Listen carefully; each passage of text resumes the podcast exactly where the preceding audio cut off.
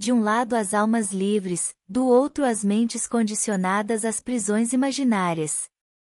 Quem são vocês que se perderam de si mesmos e se distanciaram da alegria de viver, condicionando sua felicidade a outro? Quem são vocês que decidiram calar-se a gritar as angústias que os escravizam em relacionamentos falidos? Quantas ações tiveram em suas vidas sem que a preocupação tenha sido com o externo ou o outro? Quantas vezes os maiores interessados foram vocês realmente? O que falta para que compreendam que nada lhes falta, além da simples decisão de serem vocês a decidirem o que realmente querem viver sem que a cobrança, a culpa, o julgamento e os medos prendam-nos em situações as quais não querem mais para suas vidas?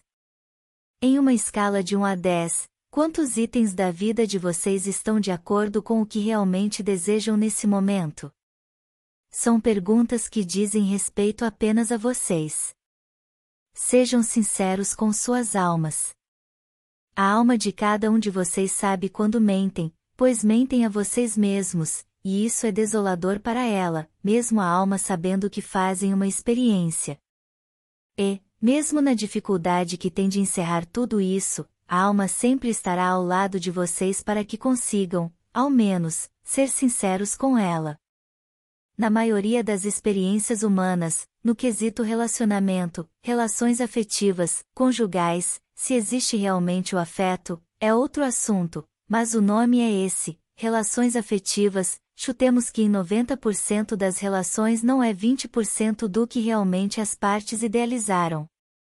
A maioria dos casais prende-se a inúmeras explicações para cumprirem um protocolo social que foge totalmente ao que deveria ser primordial dentro das relações, a verdade. A simples verdade de poder ser verdadeiro com os próprios sentimentos. Nem imaginam que quanto mais verdadeiros forem, mais rapidamente as lições serão aprendidas, e a relação poderá realmente ser vivida na energia correta. Não percebem os espelhos e julgam um ao outro o tempo todo. Alguém precisa ser responsável pelas insatisfações e frustrações. Em vez de olharem para si mesmos, olham para o espelho. É assim que se formam os maridos chatos, os controladores e as esposas megeras ou vítimas. As relações estão falidas, e as pessoas doentes. Elas dividem a cama, mas não dividem o olhar, que acolhe com a alma. Tudo é um protocolo, nem as relações sexuais escapam do jogo de manipulação. A sagrada energia sexual é usada como moeda de troca, para manter o que não existe. Sustentados pela zona de conforto de que as relações, depois de um tempo, são assim mesmo, meio mornas, os parceiros fecham a porta das possibilidades de escolher novos caminhos, nem que seja o de cada um estar sozinho por um tempo necessário para passar por uma profunda autoobservação. Evidentemente que não há nada de errado nessas relações, haja vista que não passam de uma experiência tridimensional. Estão corretas e servem a um único propósito, experimentar a densidade, por isso elas são baseadas no medo, ciúme, controle, insegurança, manipulação, dependência financeira emocional e muitas outras energias que trazem a densidade. Pelos olhos da ilusão está tudo certo, mas, e pelos olhos do coração. As partes separadas de cada um é que possibilitam o jogo dual. A experiência da dualidade traz consigo experimentar todas essas energias de medo e dor e distância cada vez mais a mente da luz, ou melhor, da alma.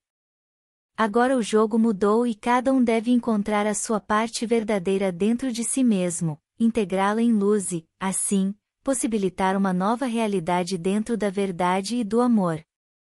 Essa chamada de atenção sobre esse assunto é apenas para que percebam se querem continuar jogando o jogo das relações de ilusão ou se querem encontrar de verdade a outra parte de cada um de vocês e ser a luz que tanto procuram. Enquanto estiverem investindo suas energias em relações falidas, cumprindo protocolos sociais, é porque ainda não compreenderam o jogo da ilusão. E não há problema nenhum em continuarem a se iludir, faz parte também do processo ascensional da humanidade. Existe até um ditado popular que diz: de ilusão também se vive. no entanto, é primordial, e até um ato de compaixão para todos os envolvidos em relações não verdadeiras, que a resposta deva vir da alma. Essa sim sabe como conduzir cada um pelo caminho do amor, que certamente é um caminho pavimentado com a liberdade. Aprisionar uma pessoa em meio às chantagens emocionais, mesmo que inconscientemente, na roupagem da vitimização, é uma bagagem pesada. Relações em que a energia de pena dó esteja presente aprisionam a alma. Estar com alguém por achar que será difícil para o outro viver sem a sua companhia é o extremo da arrogância, ninguém é garantia de felicidade para ninguém. Ficar em uma relação sabendo que o outro não sai por estar envolvido no vitimismo ou no controle é aprisionar a alma, e isso não é amor. Quem reconheceu a energia do amor sabe que a liberdade, o desapego, o deixar ser é o único lugar onde o amor pode se expressar. Só pode ser inteiro quem teve coragem de se reconhecer como metade e corajosamente buscar a sua própria outra parte em luz. Enquanto buscarem no outro o que em vocês falta, vocês serão sempre a metade de quem nunca se encontrou, pois o outro não existe, a ilusão os enganou, pois esses outros que procuram são vocês mesmos em amor.